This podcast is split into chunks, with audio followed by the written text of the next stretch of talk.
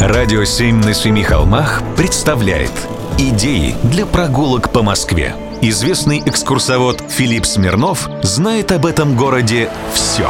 Прогулки со Смирновым. Здравствуйте. Для начала обратимся к дореволюционным куплетам. Цитирую. «Сокольничий бывает район огромный весь. Гриневский насаждает фарс развеселый здесь. Недалеко от рощи расположен сей сад.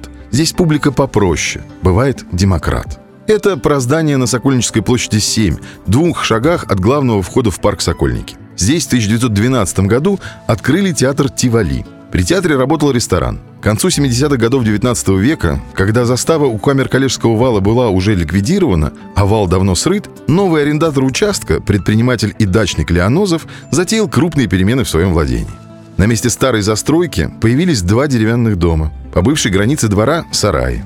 Леонозов открыл увеселительный сад, позднее получивший поэтическое название «Аркадия». Многочисленная публика с удовольствием проводила здесь свой досуг. Застройка северной части участка была полностью деревянной и носила временный характер. Все сооружения – рестораны, кигельбаны, открытые эстрады – отслужив свой срок, разбирались, а затем возводились новые на других местах. Эффект неожиданности, понимаете ли.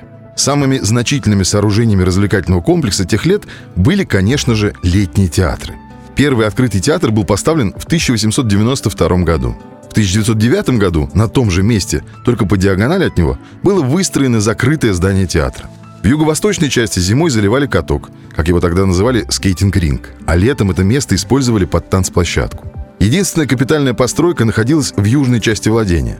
Она и сохранилась. Это был одноэтажный кирпичный корпус ювелирной фабрики.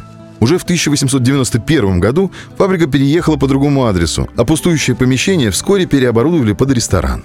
А еще через 20 лет решили открыть здесь театр.